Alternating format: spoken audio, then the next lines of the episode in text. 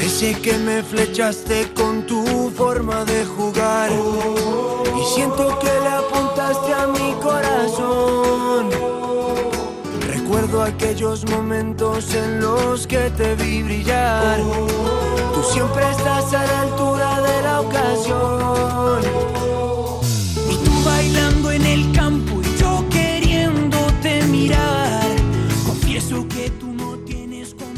Hola, ¿qué tal familia, amigos? Buenas noches, bienvenidos a Camino al Cielo, el programa especializado en la Liga Smartbank, la liga más emocionante del mundo, como siempre en las noches de Twitch de Fondo Segunda, en las madrugadas de Radio Marca, en todas las plataformas de podcast habidas y por haber, y en eh, nuestra radio hermana Radio Sporting. Hoy tenemos a José Miguel Capel en la producción y a Iván Borja en la realización eh, de este espacio en una jornada en la que hemos disfrutado, esta vez sí, con muy buenos partidos de fútbol, empezando por el último, ¿eh? acaba de concluir la jornada número 34 en la segunda división española con un partido absolutamente espectacular de los que puede marcar una temporada, sobre todo en clave Unión Deportiva Las Palmas.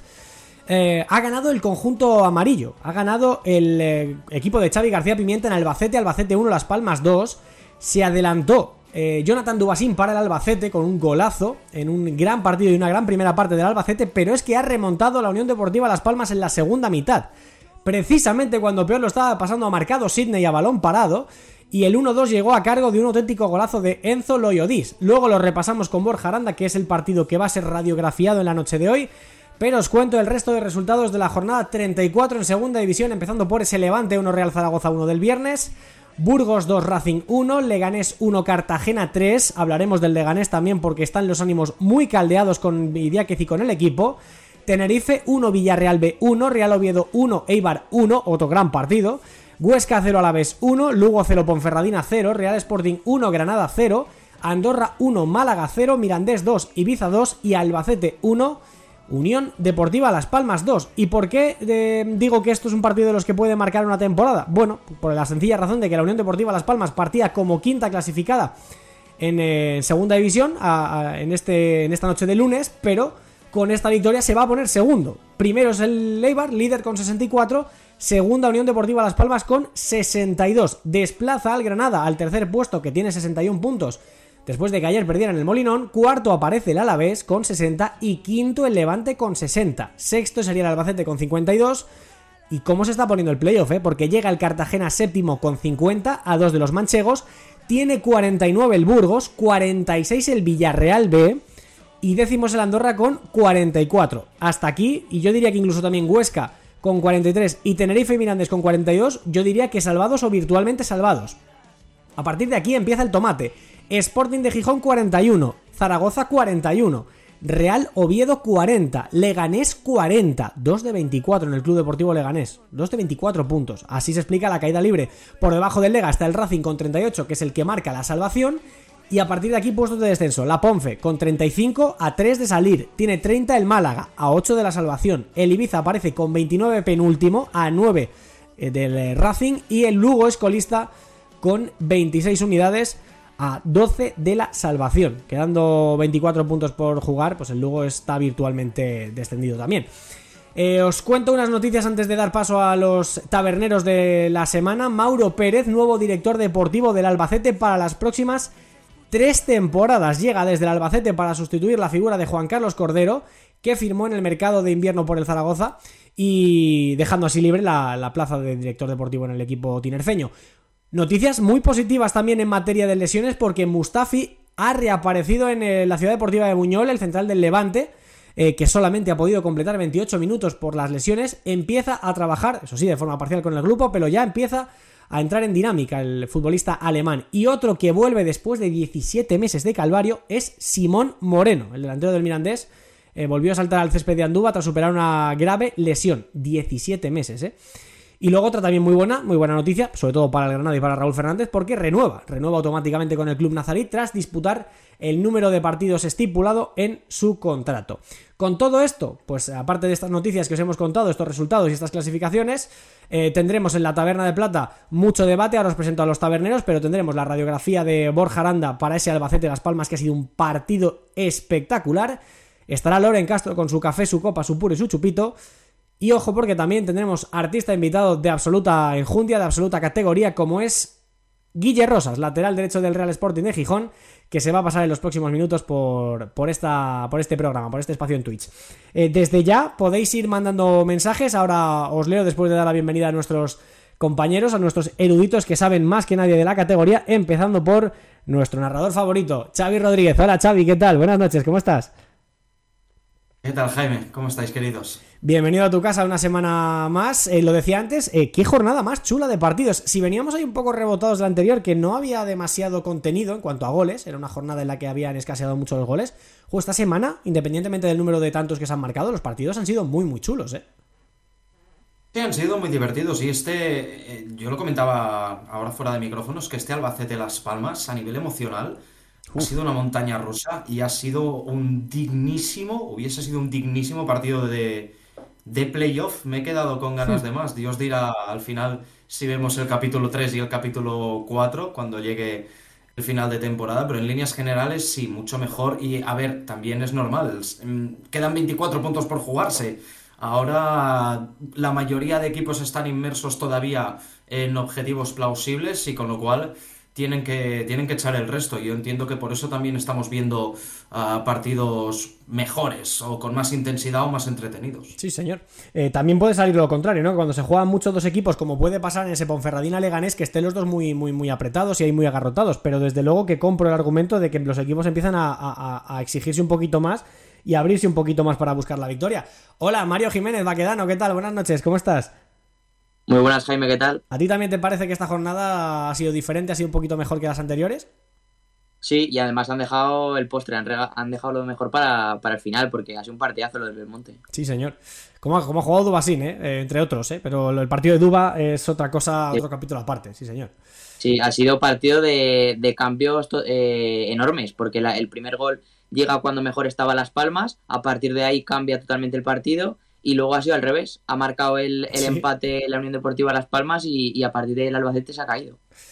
Hola Samu Jurado, ¿qué tal? Buenas noches. Samu viene un poquito preocupado con su Córdoba, ¿eh? ¿Qué tal? Muy buenas, Samu. Sí, mi familia, ¿qué tal? ¿Cómo estáis? Buenas noches. Bueno, pues intentando paliar eh, el drama que tenemos con el Córdoba, con el espectáculo que nos ha dejado la Liga Marban esta, esta jornada, yo el argumento de que, de que los pocos goles de la jornada pasada eran fruto de que los equipos querían conservar más, no me lo acababa de creer. Yo creo que ahora mismo eh, los equipos quieren tender a, hacia demostrar su potencial al máximo y no tener miedo. Y por tanto, lo normal es una jornada como la que hemos tenido y, una excepción, sin embargo, aquella que tuvimos la semana pasada. Bueno, eh, eso, eso espero, ¿eh? porque la verdad es que la categoría necesita sobre todo que, haya partidos chulos, ¿eh? que haya partidos chulos, que se empiece a hablar de ella, porque todo lo que sea pérdida de calidad, la verdad es que es una mala, mala noticia y desde luego que lo celebramos. Ya está la gente mandando mensajes en el chat. Está por aquí David Racinguista, buenas noches por decir algo. Eh, también eh, Gargantúa TV, buenas noches desde Zaragoza. Eh, está por aquí Ruimin, también un habitual que acaba de ver cómo su equipo ha ganado de la Unión Deportiva Las Palmas. Snyder diciendo, también seguidor Maño, que al Albacete el año que viene eh, lo van, le van a fichar a, medio equipo, no me extraña, porque la temporada que están haciendo y hay jugadores importantes que, acaban contrato, pues cuidado, ¿eh? no sería extraño. Si no asciende, ¿no? Si no asciende. Claro, si asciende es otra historia, pero si no, joder, yo lo de Dubasín en segunda división un año más no lo veo. Lander H termina contrato, o sea, no sé, hay jugadores importantes que podrían que podría salir. Dicen por aquí también que el Leganés huele muy mal. También lo hablaremos, ¿eh? tenemos muchos temas por delante, ya sabéis que aquí solemos tocar todos los palos, pero lo primero es lo primero, aparte de haber leído vuestros mensajes y haber presentado a nuestros taberneros de cabecera, la primera parada de este programa es para Gijón. Nos vamos hasta Asturias, hasta el Principado, para escuchar al bueno de Guille Rosas, que esta noche se pasa por aquí, por Camino al Cielo, de Radio Marca y Fondo Segunda.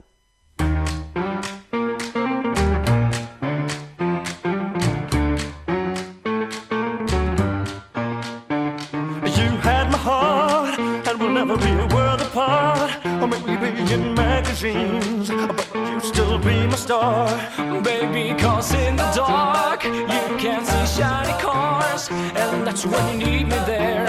With you, I always share.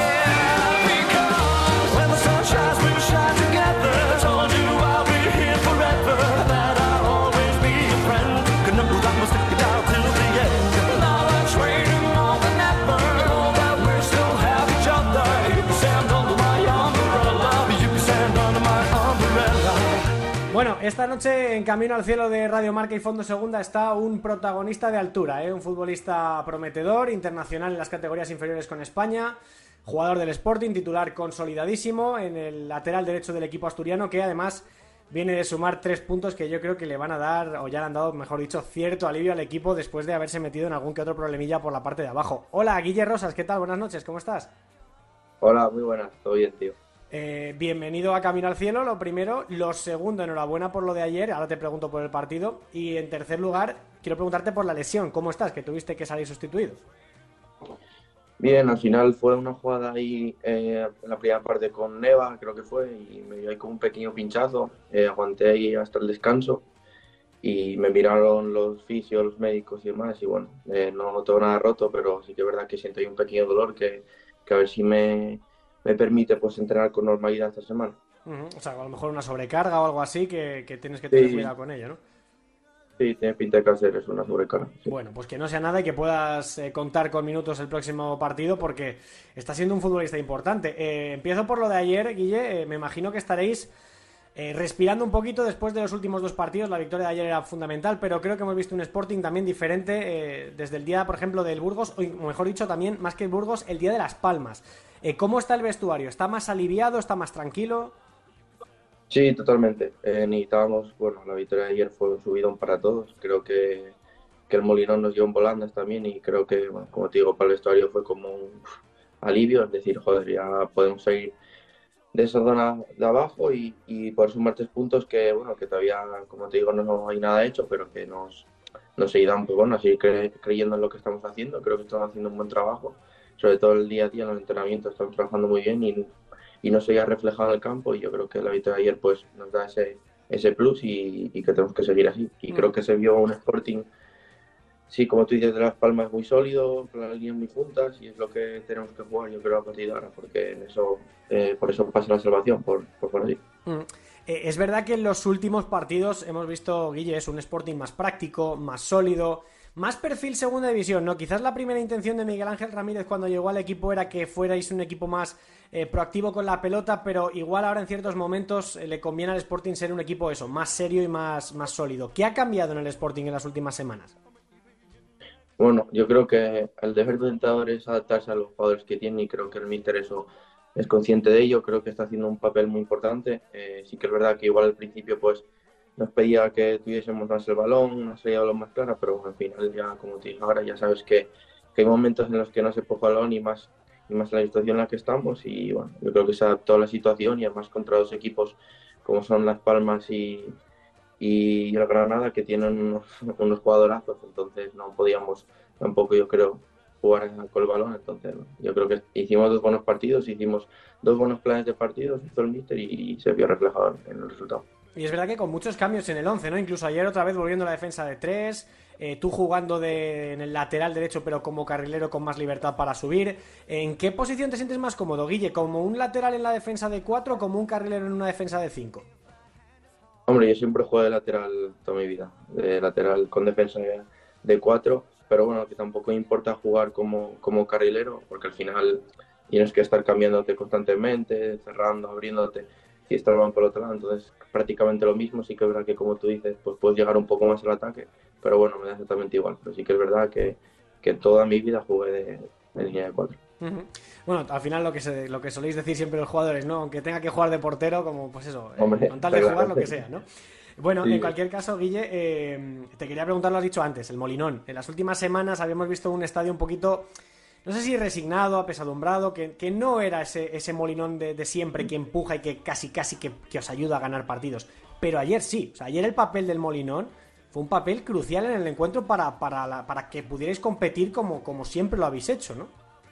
Sí, sí, fue, vamos, eh, la verdad que la gente estuvo desde el minuto uno apretando, creo que el de Granada también, también dijo algo sobre la afición del Sporting, no lo puede leer, pero creo que fue que dijo algo muy, muy bueno también y la verdad que sí, desde el minuto uno la gente pues animándonos, pitando las posiciones de Granada, la verdad que fue, vamos, creo que fueron 18.500 o así, es una burrada en su división, entonces, bueno, la verdad que es, es el Molinón que gana partidos y ojalá que de aquí a final de temporada pues sigan así porque porque para nosotros es muy importante el Molino.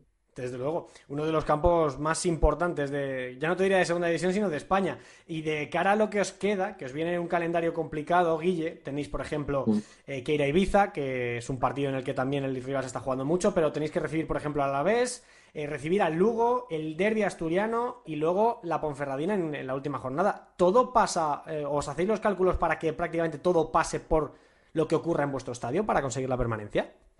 Hombre, está claro que tenemos que hacernos fuertes en casa, porque son partidos vitales eh, contra equipos que juegan muy bien al fútbol y bueno, el derby es ya otra mm. cosa, pero sí que es verdad que necesitamos hacernos fuertes en casa, porque es donde van a pasar los puntos. Sí que es verdad que fuera también son partidos complicados y sobre todo ahora el de Ibiza, que es un partido trampa porque se está jugando mucho también. Entonces, al final es el tópico de siempre, el partido a partido, no, pero es, es una realidad que ahora mismo no podemos ir más allá. Creo que quedan ocho jornadas y sí, ¿no? Y pues ahora tenemos que mirar a Ibiza porque vamos. Pero sí que es verdad que necesitamos ese plus en casa y, nuestra gente no lo tiene que dar. Hay cierto aire de decepción en el club, eh, Guille, a lo mejor incluso en el aficionado, eh, porque el objetivo era otro a principio de temporada. ¿El objetivo del Sporting era pelear por el top 6? Hombre, eh, si te dijese que no mentiría, sobre todo ya por el hecho de ser el Sporting, por el hecho de todo lo que se forma aquí en Gijón con la llegada de los nuevos propietarios, la verdad que se hizo una ilusión muy grande. Y sí que es verdad y es entendible que la gente pues, puede estar molesta, obviamente, porque al final tú dices en, un, en pretemporada o montas algo para, para, por ejemplo, llegar a ese top 6 y al final pues estás esperando otro año por no descender, entonces es normal que la gente esté molesta, pero bueno, tienen que entender la, situación y, y, en verano pues hablar, hablar las cosas. Bueno, además con la nueva propiedad, que es el primer año, ¿no? Supongo que es un año uno de un proyecto nuevo. Eh, te quería preguntar precisamente por ellos, Guille, por la, por todo ese nuevo paquete accionarial, por la nueva gente que ha entrado en, el Sporting. Eh, no sé, ¿qué trato tenéis con ellos en el día a día? ¿Habláis mucho con ellos? ¿Los veis? Eh, no sé. Sí, sí, sí, están, están siempre con el equipo, sí, sí. Y yo creo que están haciendo un, un gran trabajo en el hecho de profesionalizar el club. Necesitamos, el Sporting necesitaba eso, profesionalizar en distintos ámbitos, en la nutrición, en el de gimnasio, de muchas cosas y creo que le están dando una pincelada a Mareo que es muy importante y, y, ojalá siga así el año que viene. El Sporting necesitaba cambios y ellos pues lo, trajeron. El grupo Orlegui apuesta por, por Mareo y creo que casi que no cabe otra cosa, ¿no, Guille? Para un equipo como el Sporting, la cantera ya no es que sea importante, es que es crucial y fundamental, ¿no? En los momentos más complicados de su historia, la verdad que la sacó la cantera adelante, el año del Pitu y, y luego pues los años en primera, la verdad que la cantera tuvo un, un peso importantísimo y la verdad que en Gijón para Gijón Mareo es vamos, la, la joya, entonces tiene que seguir así y los chavales tienen que saber lo que, que, subir con el Sporting es lo más importante. No, y además que es probable, ¿no? Que el, chico que viene de abajo, tú, joder, me lo puedes decir tú mejor que nadie, Guille, que, eh, que lo, has, lo has visto y lo has vivido. Eh, los Pola, Diego, eh, todo el equipo, no sé, en su momento también tú con Grajera, que se marchó al español en el mercado de invierno, y Pedro Díaz, que probablemente sea el jugador más en forma del equipo. Joder, yo creo que el, el, chico que viene de Mareo sabe que es posible que, que jugar en el Sporting puede ser, no sé, una oportunidad para, para hacerse hueco en un equipo importante. No es el típico club que eh, nunca tienes opciones de llegar al primer equipo, ¿no? En el Sporting llegan y se quedan. Sí, y el jugar en, en tu casa también son muchos factores al final, eh, Jaime, eh, los que te da el, Sporting y, y, al final eso se inculca Mareo también, desde que éramos muy pequeñitos, pues ya nos, nos forman unos valores y, y la verdad que es lo, o sea, jugar el Molinón, eso, ir a Mareo cada día a entrenar es que es un privilegio, ¿sabes? Y yo creo que los chavales lo saben y si algún día pues tienen la oportunidad como tuvimos nosotros de debutar, pues que lo den todo y, y como están haciendo Jordi, Diego, Keipo, que les está tocando jugar y, y lo están aprovechando. Em, te quería preguntar, es que he leído que, bueno, la semana pasada además, ¿no? He estado ahí repasando un poquillo las últimas declaraciones que tuviste. Eh, Guille, te, no sé, te leí eh, cierta molestia, ¿no? Con, la situación arbitral, con el VAR, con alguna polémica. También venías caliente, ¿no? De, aquello que ocurrió en, Gran Canaria con esa expulsión de Marsá, ese penalti eh, del Cali. No sé, eh, ¿cómo está con el tema arbitral ahora mismo el club? Bueno, eh, sí que es verdad que, como tú dices, venía un poco caliente de todo lo que pasó en Gran Canaria. Es verdad que hay, hay bastantes jugadas que no nos están favoreciendo, varios penaltis que creo que se tienen que evitar a nuestro favor y creo que nos están quitando puntos y sobre todo la jugada del penalti de Cali, yo creo que para evitar eso tienes que estar muy seguro, sobre todo creo que paró el partido, eh, son cosas que al final, pues bueno, eh, pues dices que piensas y dices, pues es que no siempre nos pasa a nosotros, ¿sabes? Hmm. Y, y tienen que cambiar, ¿sabes? Porque hay penaltis o jugadores que nunca van a nuestro favor. Pero bueno, obviamente no me voy a meter en el tema arbitral, bastante tienen ya con todos los líos que, que, hay que hay montados, pero sí que es verdad que a nosotros pues, no nos estamos favoreciendo mucho. ¿Tú crees que todo esto del caso... Perdona, Guille, decías, dime en el tema de penaltis y demás que no está favoreciendo mucho. No, desde luego. Eh, ¿Tú crees que todo esto del caso Negreira les puede estar influenciando a lo mejor a la hora de arbitrar más intranquilos o que estén pitando de una manera diferente o, o crees que es irrelevante? No, no, no, no, no creo, no creo. Al final, no. yo creo que los árbitros hacen, hacen su papel, yo creo que hacen un papel muy importante hay que también tener en cuenta que, que son personas como nosotros, que hay veces que la gente también se pasa con ellos y, no puede ser. Entonces, bueno, no, creo que, que estén influenciados por, el caso de este cara esta saliendo. Uh -huh. eh, ¿Te gusta el VAR, eh, Guille? Porque lo has analizado ahora en plan de, bueno, pues nos llama el VAR, lo pita, lo ve, no sé qué tal, pero no, sé, no me ha quedado muy claro si te gusta o no eh, la herramienta en sí. Creo que es necesario el VAR, creo que es necesario. Sí que es verdad que tienen que darle un, pues no sé cómo explicártelo un golpe de tuerca o a, no sé, intentar hablar que, que sean jugadas muy claras para que vayan a ver el monitor, no lo sé, tiene que, tiene que darle un golpe de tuerca este verano para que el año que viene se aplique con, con más normalidad. Por ejemplo, ves la Champions League y la verdad que es un, sí. es un lujo, ¿sabes? Pero el fuera de juego semiautomático creo que es, eh, son cosas que tienen que implantar en España y creo que la van a implantar y es muy importante, pero sí, creo que es una herramienta necesaria y que viene bien para, para el mundo del fútbol. ¿Vosotros tenéis claro eh, la aplicación del VAR? O sea, porque todos los años, eh, se lo preguntaba hace Yo... un par de semanas a Sergio Lozano, todos los años va alguien a explicaros, ¿no? Y luego a lo mejor cambia bastante, ¿no? Con respecto a lo sí, que dijeron. Sí, todas las temporadas viene pues un árbitro quien pueda de la, de la red explicando un poco el funcionamiento del bar, pero al final nunca, nunca te queda claro. Hay cosas que no, que no vas a entender, da igual que te las explique. nunca las vas a entender. Bueno, efectivamente hay que mejorar, sí, sí, está claro, está claro que sí. Eh, bueno, Guille, oye, ha sido un placer hablar contigo. Eh, te deseamos mucha suerte para lo que queda de temporada y por supuesto que el Sporting se salve porque es uno de los pocos equipos que nunca ha bajado de segunda división en la historia del fútbol español. Eh, pero quiero preguntarte por la pregunta que le hacemos a todos los que pasáis por aquí, todos los protas que pasáis por Camino al Cielo en Radio Marca y Fondo Segunda. Eh, por tu vida, tus aficiones, tus hobbies. Y si quieres más concretamente, cuéntame lo que, lo que has podido hacer hoy, porque me han contado que es el cumple de, de tu señor padre. ¿Es cierto?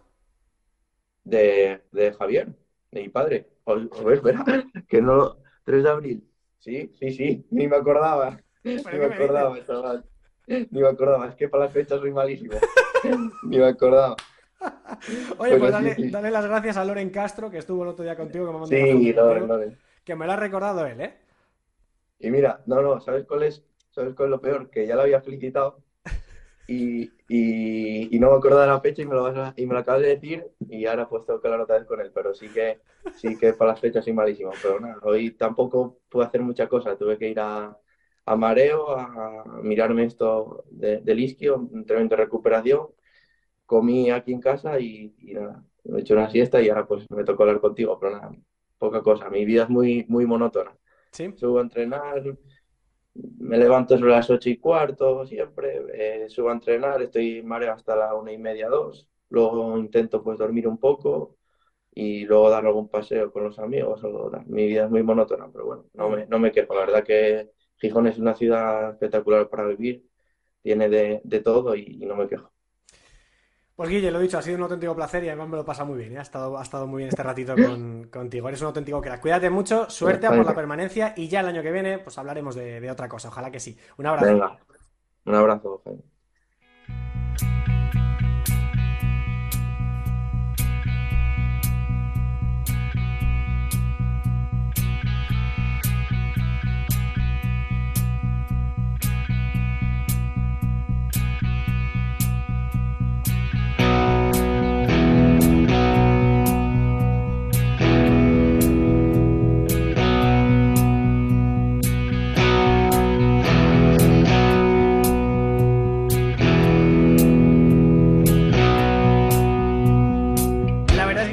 Nos ha regalado el bueno de, de, Guille Rosas, que si no es por Loren Castro, igual su padre todavía no se da por felicitado. Hola Loren, ¿qué tal? Buenas noches, ¿cómo estás?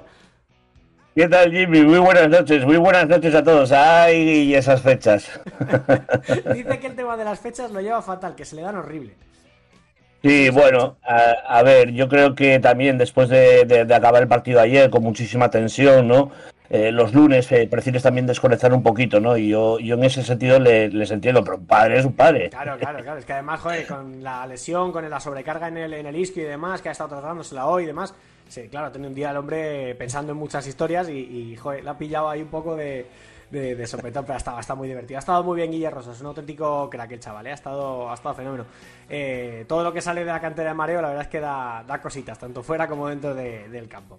Bueno, Loren, tú tranquilo, ¿no? Eh, Guille estaba aliviado, en la victoria contra el Granada, yo creo que prácticamente la permanencia, si al final se consigue, que parece que va bien encaminada, yo creo que no se concibe sin ese partido.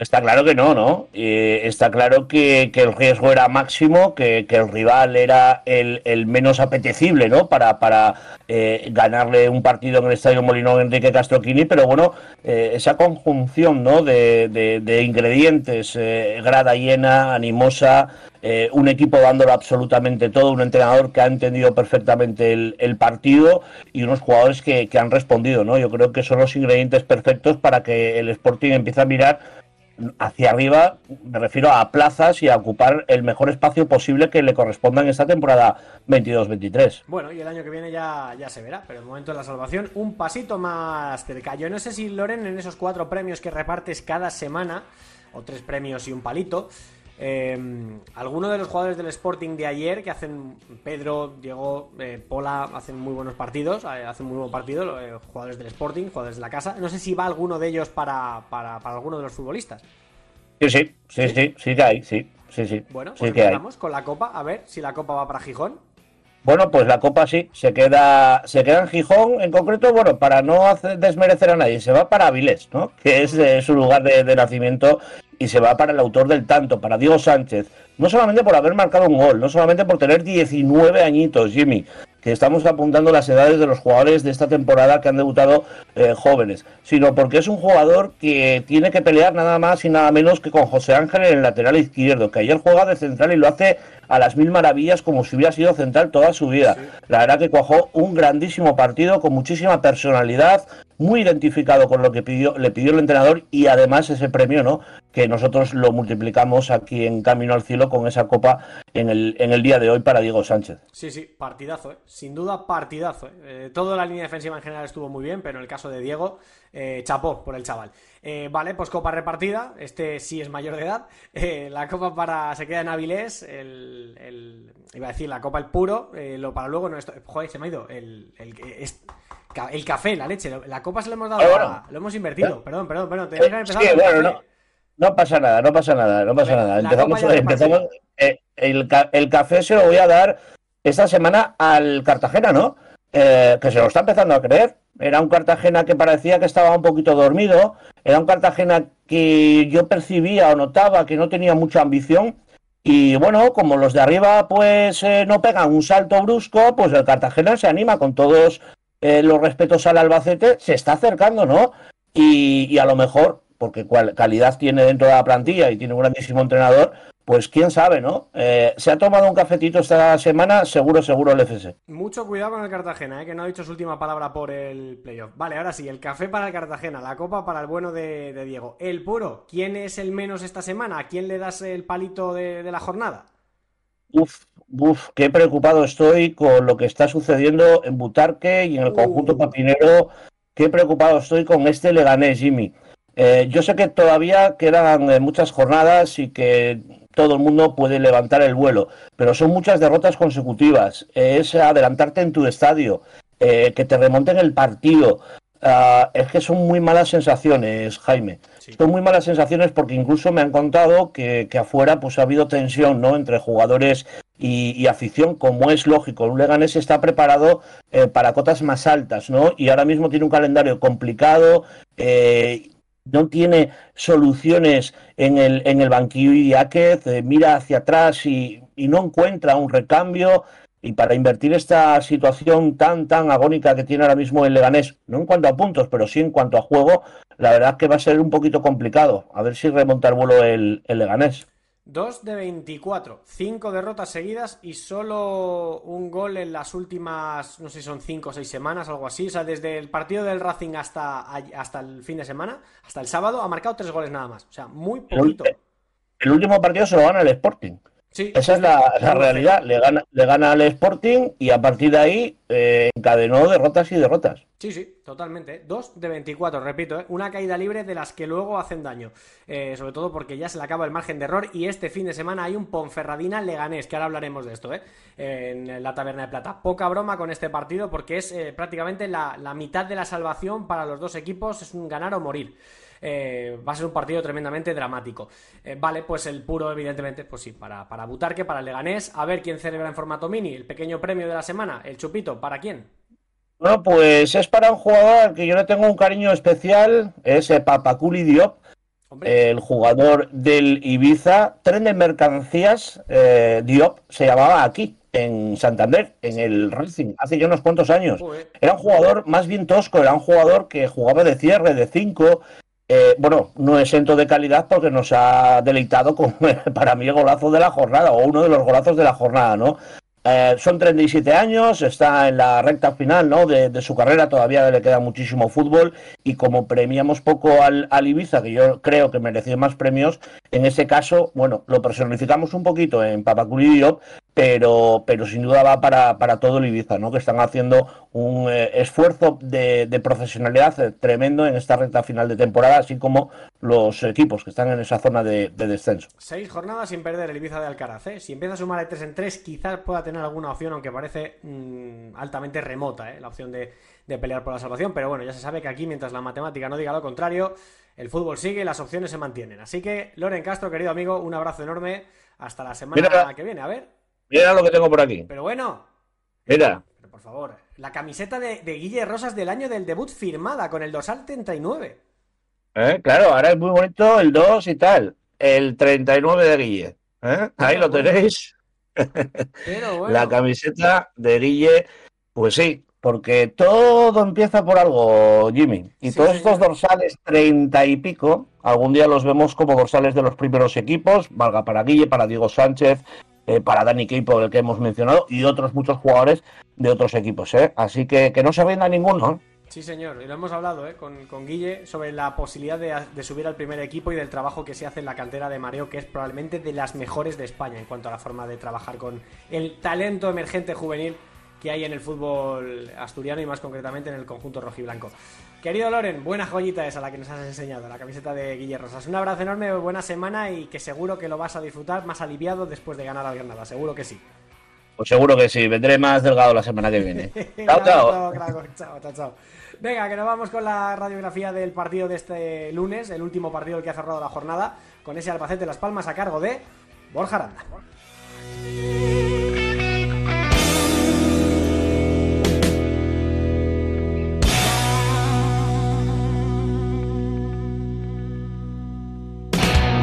Hola, soy Abu Medina, jugador de la Ponferradina, y yo también he pasado un buen rato con los amigos de Camino al Cielo en Radio Marca.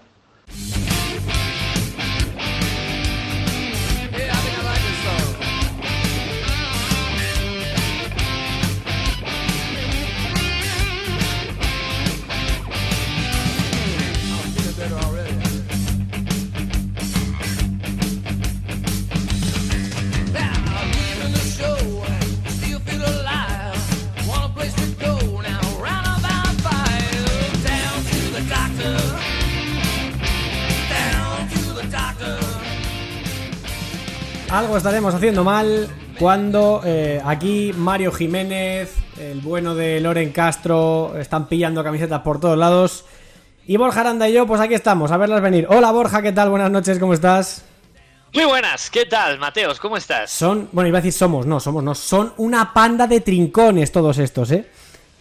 Hacen bien, en la vida hay que ser trincador, eh, Mateos. Eh, además, tú ya sabes que yo tengo un club de trincadores magnífico en el mundo del fútbol, que el presidente es Hulk, y luego tengo tres o cuatro directivos por allí. Madre de la poderosa. Por cierto, Andrés Maese llega un pelín tarde porque ya hemos hablado con Guilla Rosas, pero nos ha mandado a sus sordas, ¿eh? a su raid habitual de cada lunes, un grupo de 45 riders que estaban eh, viendo su canal y que se pasan por aquí a, rematar la noche. Gracias a, todos ellos y a Andrés en particular por, por hacernos ese desplazamiento eh, masivo de, su gente a, nuestro canal aquí en Fondo Segunda. Eh, bueno, Borja, el partido Albacete-Las Palmas, uno de los más bonitos de la, de la temporada. Yo me lo he pasado como un enano, pero hay que meterle bisturí táctico. empezó muy bien el, Albacete el partido, o incluso mejor Las Palmas, pero se ha, adelantado con ese gol de Dubasín y cuando peor estaba Las Palmas, ha ganado el partido. Cuéntame un poco por dónde ha ido la, eh, no sé, la clave del encuentro. Bueno, yo creo que hay muchas claves. La primera que estamos hablando de un Albacete que evidentemente está en su momento crítico de la temporada. Dos victorias en los últimos nueve partidos para el equipo de Rubén Alves que parecía muy estable en la zona de playoff y que ahora mismo ha visto como Cartagena y Burgos se vuelven a acercar. El partido para mí planteado por Alves tenía mucho sentido y es que Las Palmas al final es un equipo que te quiere generar mucho, aparentemente abriéndote el campo, pero para acabar por dentro. Entonces de esa manera ellos te generan muchos hombres en esas líneas intermedias donde son poderosos y tienen calidad para filtrar el último pase. ¿Cómo lo solventaba el Albacete? Muy fácil o la echea, siempre y cuando, ojo, cuidado, importante matizarlo, siempre que Las Palmas tuviera pelota controlada. Cuando tenía pelota controlada y tenía una posesión larga con construcción sencilla, ahí o la echea se metía como un tercer central y defendía 5-4-1. ¿Para qué? Para recuperar rápido y salir con Fuster y sobre todo con un Dubasín que ha sido una auténtica tortura para la defensa de Las Palmas y ser verticales y ser veloces. El Albacete cuando Las Palmas no tenía un balón realmente controlado, cuando era una recuperación por una pérdida del Albacete, ahí el Albacete no, no incrustaba a nadie, ahí directamente daba dos pasos hacia adelante y era agresivo como hemos conocido siempre al equipo de Rubén Alves. Llega el gol de Dubasín, tiene una clarísima Dubasín para hacer el segundo, la defensa de Las Palmas ha sido caótica y para mí ha cometido un error García Pimienta, porque poner a Suárez y a Clemente y no tener profundidad de los laterales ante un equipo que defiende bien, lo único que consideraba era necesito algo más de mis centrocampistas. Pero es que hoy tenías a Enfulo y a Captún, que hacen muy bien su trabajo, pero no son ni Moleiro ni compañía, ¿no? Futbolistas que te pueden generar mucho más en posiciones intermedias. También se han notado muchas bajas que tenía el, equipo. Y fíjate cómo cambia luego las palmas cuando sale Loyodis y cuando sale Moleiro. Pues futbolistas que evidentemente te dan eso. Pero sobre todo para mí, el problema era de embotellamiento. ¿Cuándo cambia el partido, Jimmy? Cuando sale, por ejemplo, Marvin. Marvin. Llega Marvin y dice yo profundo. Y no solo eso, le permite a Las Palmas tener menos miedo a defender alto, porque el Albacete le generaba mucho al espacio. Pero Marvin, en dos o tres ocasiones, muy rápido como siempre, ha conseguido evitar el segundo tanto del Albacete. Ha habido varias circunstancias de 3 por 2 favorables al Albacete que las ha definido mal el equipo de, de Alves. Y luego fíjate lo que es el fútbol, el gol ha llegado en un córner en una jugada a balón parado, en una acción muy mal defendida por parte del Albacete. Por cierto, un Albacete que cambió a Boyomo, que tenía amarilla, y, Alves yo creo que lo hace bien, porque al final es, un jugador que había hecho dos o tres acciones, que bueno, que ya sabemos cómo es el bueno de Boyomo, que, que, es capaz de ser expulsado. Y a partir de ahí el equipo se ha resentido también defensivamente con, con la, con la, con la sustitución de, del bueno de Boyomo. Y luego el segundo tanto es un gran gol, es un gran remate de, del Oyodis, del, del, francés, pero ya el partido era distinto, ya se notaba que Las Palmas con Moleiro, con Loyodis, con la profundidad de Marvin, luego ha salido también Cardona, a partir de ahí el equipo sí. El equipo sí ha jugado lo que quería y se ha notado sobre todo falta de confianza. A mí es la sensación que me ha dado del Albacete, de que cuando realmente el partido se le ha empezado a poner gris, no es ese equipo que tiene tanta capacidad de creer como antes. Eh, Borja, te hago la última, eh, ya para ir a la taberna. ¿Es un partido de los que cambian tendencias y que probablemente Las Palmas, si termina subiendo a primera división sin haber ganado aquí, no se entendería? Porque es que el equipo llegaba en un momento, yo creo que más crisis de resultados, más bien de juego, que le estaba costando porque parece que le han tomado la medida y haber ganado en este campo creo que es que es un, punto cero, o sea, para, esta Unión Deportiva Las Palmas de, cara a lo, a lo, que queda, que son ocho jornadas. Es que te digo, llevaban casi vidas paralelas Las Palmas y Albacete, dos victorias en nueve partidos, exactamente. O sea, lo mismo Las Palmas, o sea, es que estamos hablando de un equipo que estaba sosteniéndose arriba por el colchón de puntos tan grande que tenía de ese momento tan fuerte que tuvo la competición. Pero esta victoria, claro, Jimmy, después de la derrota dura contra el Tenerife, después de empatar contra el Sporting, que al final es un equipo que está en problemas, Las Palmas, un partido así que empiezas encima perdiendo con los fantasmas de que las cosas pueden ir mal, otra vez pues evidentemente te da, te da la confianza, te da el, el, momento de creer. Y eso que hoy, insisto, el equipo ha tenido fases complicadas, esos centrales Coco y Sidney muy blandos en, varias acciones, eh, esas dudas sobre todo en el planteamiento de Pimienta. Pero bueno, la realidad que estos son los partidos que psicológicamente cambian la dinámica de un equipo. Sí, señor. Querido Borja Aranda, gracias por tu claridad, como siempre, para explicar lo que ha pasado en ese pedazo de partido entre Albacete y la Unión Deportiva Las Palmas. Un abrazo enorme y hasta la semana que viene. A vosotros, como siempre, queridos. Os escuchamos. Venga, Taberna de Plata, que queda lo más jugoso de la, de la jornada aquí en Camino al Cielo. Hola, soy Alex Bermejo. Yo también escucho Camino al Cielo, en Radio Marca.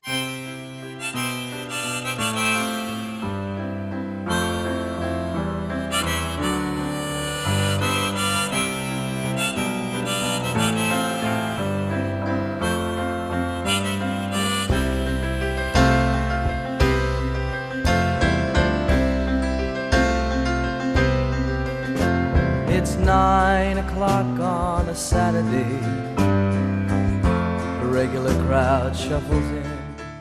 Yo quiero empezar preguntándoos, eh, por ejemplo, eh, por, empezar por Xavi si queréis, eh, la sensación que tengo, vamos a hablar un poquito de todo, playoff, parte baja, pero me quiero detener principalmente, como decía antes el, el seguidor por aquí por, por el chat de Twitch, en la Ponferradina. Y no en la Ponferradina como tal, sino en el próximo rival del Leganés. Eh, perdón, de la, propia Ponfe, que es el Leganés. 2 de 24, 5 derrotas seguidas.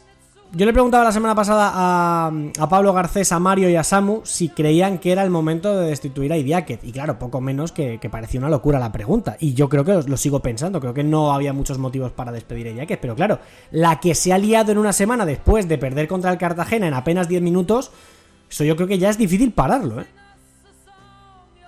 Es que además viene de partidos que son francamente malos, porque el partido de Málaga es horroroso. El partido de Málaga no genera nada, absolutamente nada. El partido de Zaragoza es terrible. Zaragoza gana 3-0 sin despeinarse prácticamente. Eh, es prácticamente el primer equipo que le da a la Salibiza también. Eh, son semanas muy preocupantes. Creo que son que lleva un gol en los últimos siete partidos y es de penalti. Y la sensación es que es un cuesta abajo y sin frenos. Pero además te digo, es que tengo la sensación de que me, nos estamos perdiendo algo. Hmm. Yo tengo esa, esa, sensación. Porque luego escucho valoraciones post partido de jugadores y entrenadores y, y, O sea, de jugadores y entrenador no casan con el partido que, que, que hace unos minutos se se ha visto y no veo yo ánimo, no veo ímpetu, veo muy poco. Y tal como pierde el partido contra el Cartagena es, horroroso. O sea, ese, ese autogol de Niom, el, el gol anterior también, que, que, viene de un casi gol suyo y Francho con ese rebote, es, es grotesco. Entonces, a ver, eh, es la película de siempre. Los entrenadores y, y, hoy que han echado a Pacheta es el día perfecto para decirlo, es un gremio muy maltratado. El caso es que es que el Leganés me transmite ahora mismo cero. No me transmite nada. Y creo que, es decir, así como en Butar, que siempre se ha tenido paciencia para hacer las cosas, creo que este domingo es sin duda el partido para Idiáquez y sobre todo también porque creo que la Ponce tiene que exigirse mucho más de lo que se ha exigido hasta ahora. Vengo a decir, gana, un partido brutal, sufriendo como, como animales contra el Alavés, pero luego un ratito bueno en, contra el Mirandés, un partido grisáceo, oscuro contra el Lugo. Y claro, hay equipos que se están espabilando, veas el Sporting este fin de semana. Y queda, pero queda menos. Eh, pero volviendo al tema leganés, es que no le veo nada, le, lo veo relativamente blando atrás por momentos, improductivo total arriba, mm, poco juego, poco dominio del tempo de un partido, mm, los cambios tampoco me dicen nada, siento ser que parece que esté metiendo aquí una, unos palos de cuidado, es subjetivo y de lo que he visto en las últimas semanas. Yo estoy totalmente yo de acuerdo. Creo, yo creo, Jimmy, eh, que el Leganés, eh, comparando la, las dos dinámicas eh, negativas que has tenido este año, la anterior y la, de, y la de ahora, yo creo que el Leganés ha tocado un fondo más profundo en esta segunda racha mala que cuando le, le pasó en la primera. Yo creo que una buena muestra de ello es ese, no sé si se ha confirmado finalmente, pero es ese escenario en el que se encaran ciertos jugadores o hacen algún gesto despectivo a la afición. Y yo creo que me recuerda un poco también en ese momento en el que se encaró en Dialle con la afición del Málaga hace unas cuantas semanas.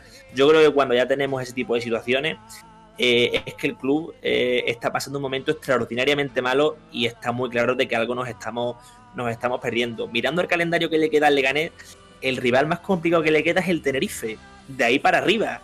O sea, estamos hablando de que eh, te queda Las Palmas, o no, te queda Granada, te queda Huesca, te quedan rivales que te quedan Andorra también, rivales también muy maduros, pero que no sabemos si en las últimas últimas jornadas eh, jugarán más serio porque ya no se pelean nada. Pero claro, eh, algo se nos escapa en este en este en este equipo y, claro es que como es una liga en la que es muy difícil adivinar si los cambios de tendencia serán firmes y serán claros, pues claro, ¿quién iba a decir que le gané después de aquella primera racha tan mala? Porque también era muy mala. Creo que esta es peor, pero ¿quién iba a decir que después de aquella primera racha tan mala y tan larga, el Leganés iba a estar casi casi en playoff? Por tanto, es que es un equipo que es que nos está dando margen a que pase de todo. Eh, antes de que Mario opine, perdóname Mario, que se lo ha deslizado antes Samu, eh, por encima el calendario que tiene el Lega es Ponferradina ahora, que es una final este próximo fin de semana. Villarreal B tiene que ir a, la ciudad deportiva del Villarreal. Alavés y Tenerife lejos de casa, Huesca en casa, Burgos en el planteo, Andorra tiene que, recibirlo en, Butarque y terminar en Granada. El claro. calendario no es una atrocidad, pero tampoco es fácil, ¿eh? A mí es que eh, ahora mismo el calendario para Liga es que yo ni lo miraría porque es que creo que le da exactamente igual, entre comillas, enfrentarse al Lugo que al Eibar. Es decir, al colista que al, que al líder. Porque es que eh, el problema principal del Lega es, es suyo, es propio, porque, porque no está bien, está Está claro que está en el peor momento de la temporada y eso que el principio fue, fue malo, muy malo, pero es que el Lega es que tiene un problema eh, ya no de juego, que es que es enorme, sino también creo que mental, pero es que lo, lo definía muy bien Xavi, es que los resultados son muy malos, pero es que las sensaciones son peores, es que ni arriba, ni abajo, ni en medio, es que no hay, en nada, no hay nada ahora mismo eh, a lo que agarrarse más que los puntos. Ahora mismo tiene una buena, un buen colchón, relativo eh, buen colchón, porque la semana que viene, o mejor dicho, esta semana, eh, se le puede ir prácticamente completamente. Entonces, la verdad es que eh, yo no tengo, no tengo muchas esperanzas. Creo que es un equipo que tiene que dar un giro enorme y que ahora mismo veo muy difícil que lo dé. Igual en una semana gana eh, ahora en el Toralín y cambia la película, pero la verdad es que creo que tiene que ganar un partido y para ganarlo me, me da la sensación de que tiene que hacer muchísimas cosas, porque es que veo muy difícil que lo gane. Entonces, no sé, no sé qué pasará obviamente en el Toralín, pero la verdad es que me da la sensación de que si, si no gana, que de hecho es que creo que aun, aun empatando, eh, es verdad que mantienes la distancia, pero eh, las sensaciones probablemente seguirían siendo malas por, por, la dinámica que está teniendo y porque no gana un partido, es que no gana nadie, es que el Leganés está en un momento, es que, es que no... Entonces creo que necesita ganar un partido y creo que si no gana en, en el Toralín, yo creo que día que me parece que poco va a durar, ¿eh? Sí. Yo creo que cuando el Zaragoza te vapulea eh, sin despeinarse, como ha dicho Xavi, yo creo que ya es una señal de que algo se está yendo en caída libre cuando vienes de casi rozar el playoff. Claro, pero al final llevabas dos, tres partidos. Es que ahora mismo ya llevas siete, ocho, nueve. Entonces la dinámica es que es muy, muy, muy preocupante. Y venimos hablando todos los años de que hay algún equipo que está en zona media, zona alta, eh, que, se acaba, que se acaba dando el golpe y, y, que acaba, no tiene por qué descender, pero que acaba sufriendo. Y el Leganés ahora mismo está claro que es el ejemplo perfecto. ¿Creéis? Es que la, la, cosa es que como, como pierda este partido, es que mmm, se puede quedar marcando la permanencia, pero con la Ponce a tiro de piedra. Es decir, a menos de, a menos de un partido de distancia. El chute moral que sería para la Ponce, que además tiene un calendario bastante más benévolo en cuanto a que tienen bastante duelo, bastante duelo directo. Eh, se le puede plantear un escenario complicado al cuadro pepinero que yo creo que si vuelve a dar, es decir, ya no si pierde, pero sobre todo si da esta sensación de encefalograma plano que hemos visto estas últimas semanas, yo creo que entonces sí que Idiáquez va a caer. Es una impresión que tengo, no, no tengo ninguna información al, al respecto, pero claro, lo que empezaba siendo un, bueno, un equipo que se puede difuminar en esa pelea por los puestos de arriba, pero que va a poder descansar tranquilo, ahora no descansa directamente. y ha sido cuestión de, de semanas, porque ha ido rapidísimo. Creo que lo preocupante es las sensaciones y lo rápido que ha ido este picado hacia abajo. Os recuerdo Y un además- poco, perdona Mario, una pregunta para los tres muy rápida. ¿Os, pre- ¿Os preocupa en el sentido de que pueda ser un nuevo caso que yo siempre aludo a ellos cada semana? que Pero es que siempre todos los años hay uno. Un nuevo caso No. Rayo Majadahonda, Numancia, Depor, como apuntaban por aquí en el chat también. O sea, es, siempre hay uno que, que hace paracaidismo sin paracaídas. ¿Es el Leganés el equipo al que le veis metiéndose en problemas más de los que puede gestionar ahora mismo? Yo, Yo creo sí. que no, yo creo que no, porque es que hemos visto al Leganés capaz de hacer cosas muy buenas esta temporada. Yo creo que ha pasado algo en el vestuario. Quiero pensar que es algo fugaz. Yo creo que a lo mejor están pasando una mala racha en cuanto a lo mejor quizá que el mensaje ahora diría que no está calando, pero es que venimos también de un momento en el que el mensaje diría que ha calado, lo han venerado también el Leganés y es que el Leganés nos ha hecho ver que tiene mm, cuerda para mucho. Yo creo que tiene que ser algo fugaz por lo que están pasando y es que no veo yo a este equipo, mm, no sé, un equipo que ha estado casi en el playoff, ahora que se desploma, quiero pensar que como mínimo mm, alguno de los últimos partidos sumará de tres, digo yo. A mí me da muy mala sensación, sobre todo porque, eh, vuelvo a lo que decía Xavi, es un equipo que eh, está concediendo, que no genera, que ya no es que no marque goles, es que no genera, eh, le cuesta muchísimo sumar puntos, lleva cinco derrotas seguidas y se ha metido en un marrón que no sabe ni cómo. Y ahora a ver cómo sale. Porque como pierda en, el Toralín, se va a ver a dos, de- a dos de- del descenso y ya no es eso. Ya no son tampoco las sensaciones, sino que es que cada vez hay menos rivales por el descenso, porque es que si nos ponemos a contar, eh, yo creo que, que bueno, que sí, que por puntos, pues obviamente Huesca, Andorra, Tenerife o Mirandés, pues por puntos podrían descender, pero sería un milagro prácticamente. Sporting y Zaragoza, yo al Zaragoza la verdad es que creo que está compitiendo y no lo veo abajo, eh, a pesar de que a pesar de que no tenga mucha renta. Y al Sporting, con el giro de timón que ha metido las últimas semanas, me parecería muy extraño que descendiese, y eso que yo era el primero que, que- lo veía muy preocupante eh, al, al equipo de, de Ramírez. Y luego el Oviedo creo que también está yendo a mal las últimas semanas. También tiene los mismos puntos que Leganés, no tiene mucha renta, pero Sí. es un equipo que va a más. Y el Leganés es todo lo contrario. Y ya está el Racing. Pero es que ya después es el, son los equipos de descenso. Es que no tiene. no- se está quedando sin rivales. Y es que a mí el calendario, sinceramente, en este caso, pues es que me parece. Igual en una semana, es lo que estamos hablando. Igual en una semana cambia todo, porque esto es así.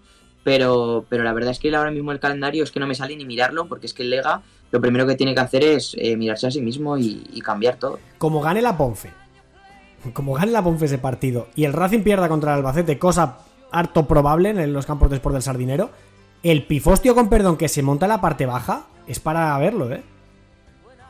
Totalmente. A ver, eh, dale Xavi. La, sensación, por, por rematar este tema, es que, eh, vamos a ver, es un equipo que ha demostrado, igual que decía Samuel, estoy completamente de acuerdo con él, que ha demostrado ser capaz de cosas muy buenas. Eh, hay un punto de la temporada en que empiezan a interactuar muy bien arriba con transiciones también de parado Arnaiz, Juan Muñoz, Dani Raba. Yo creo que ahí está la madre del cordero. Encontrar bien la ubicación de Seydou Bacissé. eh, hacerse fuerte atrás. Resulta que a este equipo le añades un mimbre que es John Carricaburu, que lo quería media liga, ha acabado en votar que está jugando poco y lo poco que juega. Bueno, pues eh, no sé, no se parecen nada al, al delantero que nos enamoró la temporada pasada. Juan Muñoz se ha lesionado y tiene para, creo que para lo que queda de temporada. Eh, tienes los chispazos de Arnaiz, pero insisto, yo- mira, es que, ¿sabes lo que pasa? Y voy a ser rápido. Yo creo que eh, hay un jugador que a mí me a, a mí me gustan los peloteros, los tíos que saben, o sea, que, que ves que saben que la pelota es redonda.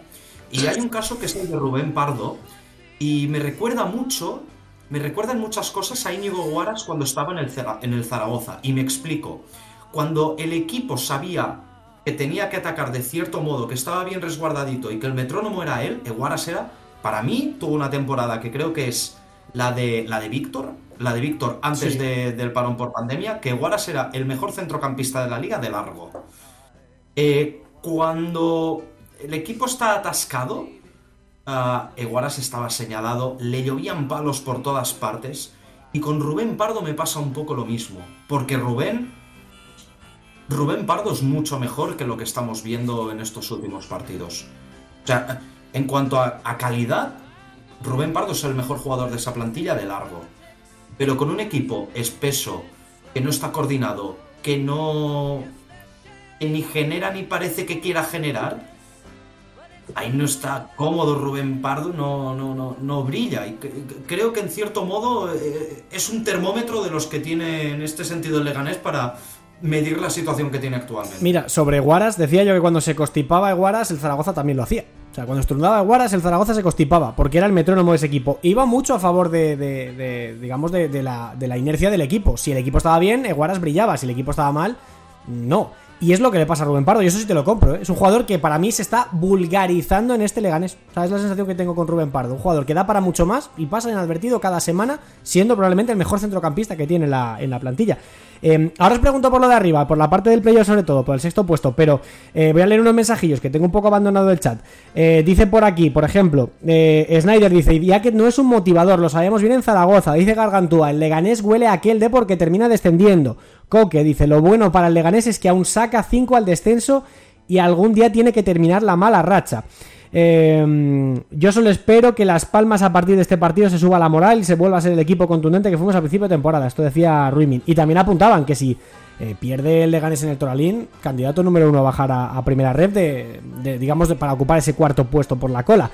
Eh, que ya está temblando por el partido contra la Ponferradina, le falta carácter, madre mía. Eh, bueno, aquí hay mensajes de todos los tipos. ¿Alguien tiene el calendario de Cartagena y Burgos? Ahora lo repasamos, Juanche, porque vamos a hablar de la, de la sexta plaza. Eh, dicen por aquí, el calendario para la Ponfe ya era benévolo con Mirandés en casa y Lugo y no lo ha aprovechado. Parece que se da por hecho que saldrá de ahí, pero veremos. Samuel, ¿qué has querido decir con eso? Que el Zaragoza somos unos cracks. El otro día cuatro contras perdonamos al Levante en el añadido. ¿Por qué? Porque podemos permitirnoslo. Este ya sabéis quién es. Este ha sido Coque. Eh, en fin, eh, una cantidad de mensajes como siempre que se está empezando a encender en el debate, lo cual me gusta. Carricaburo ha DJ evolucionado en Carricabultu, dice Carter Cabana. Bueno, un poquito de humor tampoco. Ah, yo me voy. Ah, hasta luego, aquí os quedáis. Yo me largo. Hasta luego. Yo me largo. Nos quitan el puesto, macho. Mira, dicen por aquí: calendario del Burgos, Huesca, Ponfe, Mirandés, Villarreal B, Cartagena, Leganés, Tenerife y luego. Gracias, Ruimin.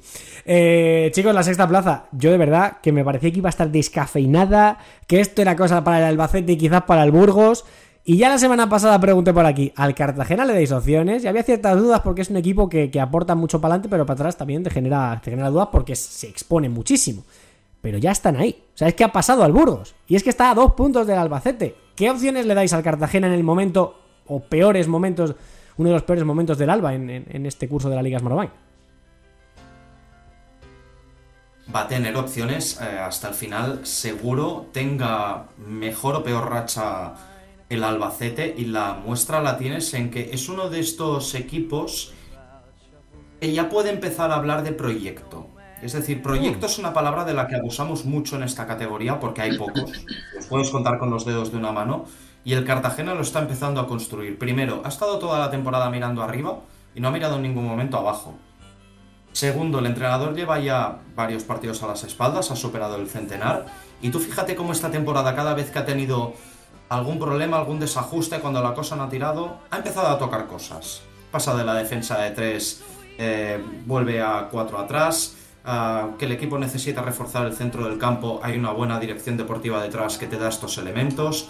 Que los, la, la dualidad que tenías ahí con Sadico y Ortuño eh, parece que en cierto punto de la temporada parece que empiezan a molestarse un poco entre ellos. Los dos al banquillo sale Borja. Mm. Fíjate cómo ganan el que son tres del banquillo que lo ganan. Son Francho, es David Ferreiro y es Alfredo Ortuño. Al final, eh, incorporar cada vez más elementos de cara al final de temporada es lo más importante porque ahora van a empezar a aparecer los ciclos de amonestaciones, las lesiones por demasiada carga muscular y necesitas tener al máximo de futbolistas enchufados. Y yo creo que Carrión y la plantilla, eh, a pesar de estos momentos en que es capaz de perder 0 a 3 con el Andorra, 5 a 2 con el Villarreal B, luego reacciona, luego vuelve a reaccionar, vuelve a encadenar dos, dos triunfos distintos. Con lo cual, por supuesto que va a tener opciones hasta, hasta el final. Y cuidado, y cuidado, no se haga como algunos de los de últimas temporadas, de me meto en el playoff en la última jornada y cuando esto ocurre ya sabéis quién sube. Mm, El Che Mallorca, Osasuna, sí, Girona. Hay muchos nombres de esos, ¿eh? El Rayo, o sea, hay muchos nombres. yo sí empiezo a creerme ya un poquito más al Cartagena en comparación con la semana pasada, porque viendo sus calendarios son más o menos similares. Pero claro, es que ahora mismo la tendencia del Albacete es claramente peor que la del Cartagena. Eh, al igual que digo que el descenso no bailará y el descenso, bueno, la permanencia estará barata, creo yo, dentro de unos límites. Eh, yo creo que al fin y al cabo el Cartagena se está currando el, el, tener una buena candidatura para esa sexta plaza. ¿Qué pasa? Que el Albacete, si miramos el histórico esta temporada, es más fiable que el Cartagena, pero es que claro, veo calendarios similares y el Cartagena viene con muy buen impulso. Va a estar muy abierto. No, lo, no me decanto por el Cartagena, pero va a estar muy abierto, sí. Yo la verdad es que eh, estaba hablando ahora Xavi de, proyecto y me estaba acordando de que hace dos meses se hablaba de si había que si el Cartagena tenía que cesar a Carrión y hoy después de la derrota en, en Albacete, perdón, del Albacete, el Cartagena depende de sí mismo para subir a Primera División y es así, o sea, está a dos puntos, tiene que jugar todavía contra contra el Albacete y si se mete en playoff, pues obviamente depende de sí mismo. La verdad es que eh, hablamos siempre de que obviamente el fútbol cambia rápido, pero, pero esto es una locura y obviamente yo no era partidario ni la mayoría de César a Carrión, pero estaba claro que, el equipo iba a menos y estaba claro de que hablábamos de que a ver si iba a hacer un Numancia. O sea, eh, o sea, es que, es que empezamos a poner las cosas y es que el Cartagena es que ha emitido un cambio tremendo y a mí lo que me gusta es que es un equipo que también lo decía Xavi, que se sabe adaptar, que, que, tiene mucha versatilidad, que un día te juega con tres centrales, un día te juega con dos, un día te juega con Borja, un día te juega con Artuño, eh, tiene centrocampistas eh, de, muy diferentes y con, la llegada de, Pepe, que lo hemos comentado también unas cuantas veces, eh, en invierno creo que ha dado un salto de calidad. Jairo un día te juega de lateral izquierdo, un día del extremo izquierdo, un día de extremo derecho. es que tiene muchas, muchas variantes y, la verdad que Carriona está sabiendo manejar la maravilla, eh, de maravilla, perdón. Entonces, pues empezamos a poner en la balanza y, a mí es un equipo que, sí, que me gusta mucho ver, que a mí nunca me acabo de convencer como para meterse entre los seis primeros, porque también meterse en un playoff es, mucho decir, eh, tienes que ser un, equipazo y a mí el Albacete siempre me ha parecido un, equipo hiperfiable. Siempre es que me, está, me cuesta mucho sacar al Albacete porque, porque es que me parece que está en un nivel, a pesar de la mala dinámica, creo que está en un... lleva toda la temporada, entre los 8 o 10 primeros. Y me, cuesta mucho sacarlo de ahí, pero, pero es que por puntos, tanto Burgos como Cartagena están a tiro de piedra y la semana que viene, pues igual el sexto es otro. Nada, olvídate, Mario. Eh, eh, el Racing eh, juega contra el equipo aspirina, que es el Racing, o sea que el Albacete está mal, pero que el próximo fin de semana, oye, uno dos en el sardinero y para casa con tres puntos. Pero bueno, fuera, ya de, bromas, hemos hablado del Cartagena. sí, Xavi. En cuanto, al, en cuanto al Racing, antes decía que no veía yo nadie que diese un golpe sobre la mesa y se cagase en todo el santoral. José Alberto lo hizo. Sí, sí, sí. sí. sí, sí. dijo, tenemos que ser nosotros, tenemos que hacer lo que sabemos hacer, porque si vamos regalando partidos nos iremos al hoyo y, no puede ser. Cuando decía que no veía a nadie dar un golpe sobre la mesa en, en el Leganés, me refería a esto. Autocrítica. Como mínimo, como mínimo verbalizar y el decir, llevo un enfado de mil demonios porque me cago en la mar serena, que, que, que, que, no podemos hacer esto. Y esto es lo que al menos en el Racing sí que, sí que se ve. Es que directamente José Alberto dijo que, que si dejaban de ser ellos mismos no tenían nada que hacer. Y la verdad es que es para lavar, ¿eh? O sea, tiene toda la razón. El, el, Racing cuando, cuando, cuando cambió, cuando hizo el cambio, cuando eh, tuvo esa mejoría, fue con, con las eh, con las ideas de José Alberto y ahora que las ha perdido, entre comillas, estos últimos partidos, es cuando ha, cuando ha perdido ese colchón de puntos que tenía sobre el descenso. Totalmente. El Racing equipo aspirina, pero no cuestionamos a José Alberto. ¿eh? No, no, no, no, no, no, solo faltaba, ya otro, más para la, saca. No, no, por Dios, no, no. Que va, todo lo contrario, lo que dice Mario. Si es que ha sido el que ha resurgido a, un equipo que estaba medio muerto, pero claro, es que al final se está metiendo en un embolado y claro, ahora se enfrentan dos equipos con malas dinámicas. A ver quién sale vivo de ahí. Y entre medias el Burgos, que es que digo lo del equipo aspirina, porque es que el otro día el Burgos, que tampoco venía bien, hace un partidazo contra el Racing hace un partido, bueno, made in calero, de los típicos del Burgos. Práctico, presionando arriba, vertical, eh, intenso, generando situaciones de, aunque sea de peligro. No sé, a mí el Burgos me empieza, me empieza a volver a gustar como, como a principio de temporada. Hombre, es el Burgos que echábamos de menos, ¿no? Llevamos ya, llevamos ya varias jornadas en las que echábamos de menos aquel, aquel Burgos del, del, primer tramo y yo creo que al fin y al cabo el equipo viene luchando por eso. No ha estado tan brillante en los últimos partidos pero yo creo que es un equipo que nos ha demostrado que tiene un techo mm, bastante alto para lo que se esperaba de este, de este equipo. Ahora le toca viajar al, al Alcoraz, eh, estadio que sabemos que es complicado, que esta jornada eh, se ha roto un poco su fortaleza con esa, con esa derrota del Huesca en casa. Pero insisto, yo creo que el Burgos se lo está currando. Yo creo que en algunos partidos de los anteriores que no ha sacado los tres puntos los ha merecido. Y yo creo que al fin y al cabo el trabajo de Calero, que es impecable y se ha demostrado este fin de semana, eh, hará que el Burgos siga escalando hacia su techo y no tenga graves problemas. Y yo creo que no mencionaremos a este equipo en clave, en clave negativa lo que queda de temporada. Eh, para cerrar, Xavi, eh, dame un segundo, Mario, que vamos ya mal de tiempo. Eh, Xavi, para cerrar algo del Burgos que quieras mencionar. Bueno, que am, así como la temporada pasada, por ejemplo, eh, el tramo final fue descafeinado, fue descendente, eh, se sabía que esta temporada no se, no se iba a permitir y lo bueno del caso para, para el Burgos es que no llega tarde. Porque se empezaba a ver que se podían repetir los fantasmas del pasado, que dichosos fantasmas, ya los quisieran muchos. Eso te iba a ¿eh? decir. Ya los quisieran muchos, pero em, lo cierto es que se volvió a ver a. Se volvió a ver la mejor versión. Se volvió a ver a un equipo más dinámico, eh, a un equipo más creativo, que cuando toma la iniciativa en el marcador ya juega de otra manera que no cuando tiene que ir a remolque. Y creo que el ABC de, de este equipo para intentar estar en la pelea se, se basa en eso. Ah, y ya como coletilla. Sí. Eh, a ver, yo no creo que llegue, ¿eh? Lo digo abiertamente, yo no creo que llegue. Pero bueno, también está empezando a resucitar un poquito la Andorra y está, está a 8 puntos del playoff, por eso te digo que no va a llegar. Pero bueno, igual a ver si queda octavo por ahí, no sé yo, y viendo el calendario que tiene, cuidado. Uy, bueno, bueno, bueno, vamos a ver, ¿eh? No creo que esté en la conversación, no creo que esté en la Yo tampoco, pero la temporada de la Andorra es para hincharse de aplaudir hasta que se te derritan los huesos. Eh, La- por cierto, En la conversación no, pero dejo aquí el apéndice. Bien, bien, bien, está bien, está bien apuntado, sí, sí, que además está recuperando ese buen nivel. Mira, decía Juanche por aquí, la clave de la sexta plaza está en el Cartagena contra el Burgos y el Alba contra el Cartagena. Se enfrentan entre ellos, ¿eh? Eh, es- es- todavía queda mucho por jugarse en esa sexta plaza porque son, claro, un triángulo de partidos entre equipos directos. Va a estar precioso, por arriba, por abajo, por en medio. La segunda división queda, queda lo mejor en estas próximas ocho jornadas, 24 puntos por jugarse y viene, viene cargadito. Señores, lo mejor de la taberna sois vosotros, pero hay que hacer siempre, bueno, un paroncito para destacar a los mejores de la, de la semana, en este caso la número 34. Y yo voy a decir el mío y os dejo a vosotros elegir el vuestro. Miki, Miki Villar, Mumo. Para mí el mediocentro del Burgos es el MVP. Eso sí, se lo daría así un poquito compartido, 50% con Jonathan Dubasine, que ha hecho un partido esta noche absolutamente memorable. Para ti, Mario, ¿cuál es el tuyo?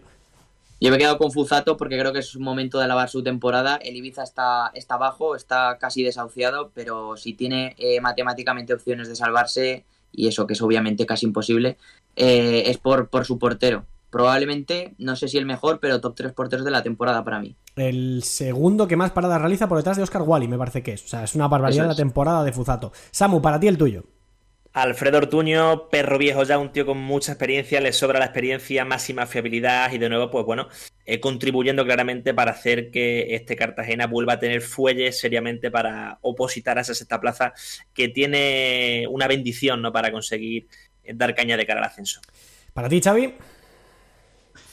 Me quedo con Pedro Díaz. Podía haber metido a Barán por ahí también, que es una pasada lo, que está haciendo Jonathan Barán. También podía haber destacado a Diego Sánchez. Me quedo con Pedro porque más allá de darle el pase de gol al, al Guaje en el saque de esquina, es una exhibición más de lo, de lo completo, de lo que abarca, de que eh, la manera como recupera algunos balones me tiene enamorado, porque sabemos que es un tipo alto, pero cuando le ves estirar las piernas de esa forma, parece que mida 2 metros 25, y porque desde la llegada de Miguel Ángel Ramírez, eh, yo creo que se ha equivocado en, una- en alguna ocasión cuando lo ha querido meter de segundo punta, porque es un tío al que le tienes que dar pelota y ver el fútbol de cara, porque ahí es uno de los mejores centrocampistas de, de la categoría, y por supuesto contra el Granada hace un partido excelso. Otro día más en la oficina para Pedro Díaz. Venga, vamos con eh, la alineación ideal, el mejor entrenador y la revelación. Para nosotros, para el equipo de fondo segunda, el equipo ideal es este. Fuzato en portería, línea de cuatro en defensa para Tenaglia, Apcar, Diego Sánchez y Tasende. Centro del campo para Marc Aguado, Pedro Díaz, Mumo y Corredera.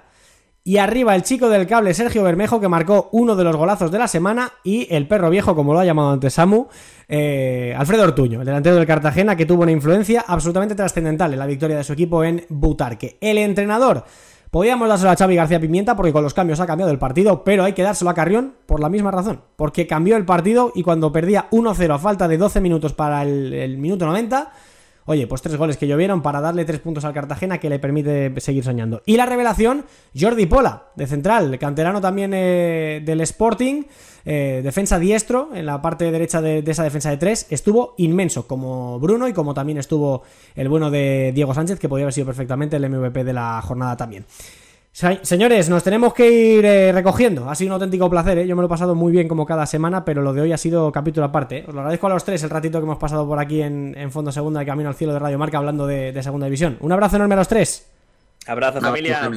Un abrazo, queridos, que vayan muy bien. Hola, soy Elay Zorrilla y escucho cada semana Camino al Cielo, de Fondo Segunda.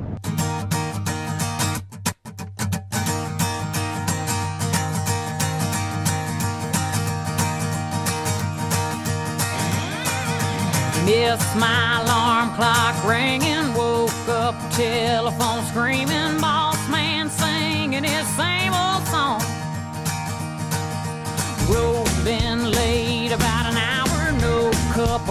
Hoy hemos tachado la 34 y vamos a tachar la 35 el próximo fin de semana. Una jornada marcada por la Semana Santa, por una jornada festiva en la que hay cierta distribución y ciertos cambios en los horarios habituales en los partidos de la Liga Smartbank. Empezando por lo del viernes 7 de abril, Viernes Santo, que en lugar de un partido vamos a tener dos. Seis y media, Estadio Ángel Carro, Ancho Carro de Lugo, Lugo Tenerife para las 9. Desde la Ciudad Deportiva José Manuel Llaneza, Villarreal B, Málaga para poner el primer capítulo del fin de semana en la jornada 35 con dos partidazos en, el, en Solfan.